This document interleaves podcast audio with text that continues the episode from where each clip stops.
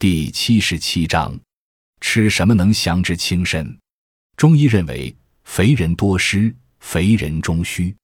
也就是说，形体肥胖者，中焦脾胃功能不健，致使水谷精微不能化生，因而痰湿瘀浊聚于体内，妨碍气机升降，阻滞气血的正常运行，体态臃肿，活动不利，还可发生疮疡之疾。所谓高粱之体，足生大丁。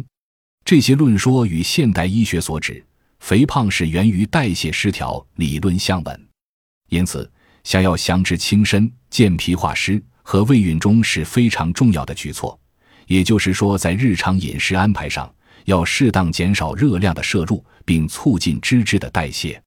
通俗的说法是一面多花钱，一面少收入，逐步调整趋向平衡。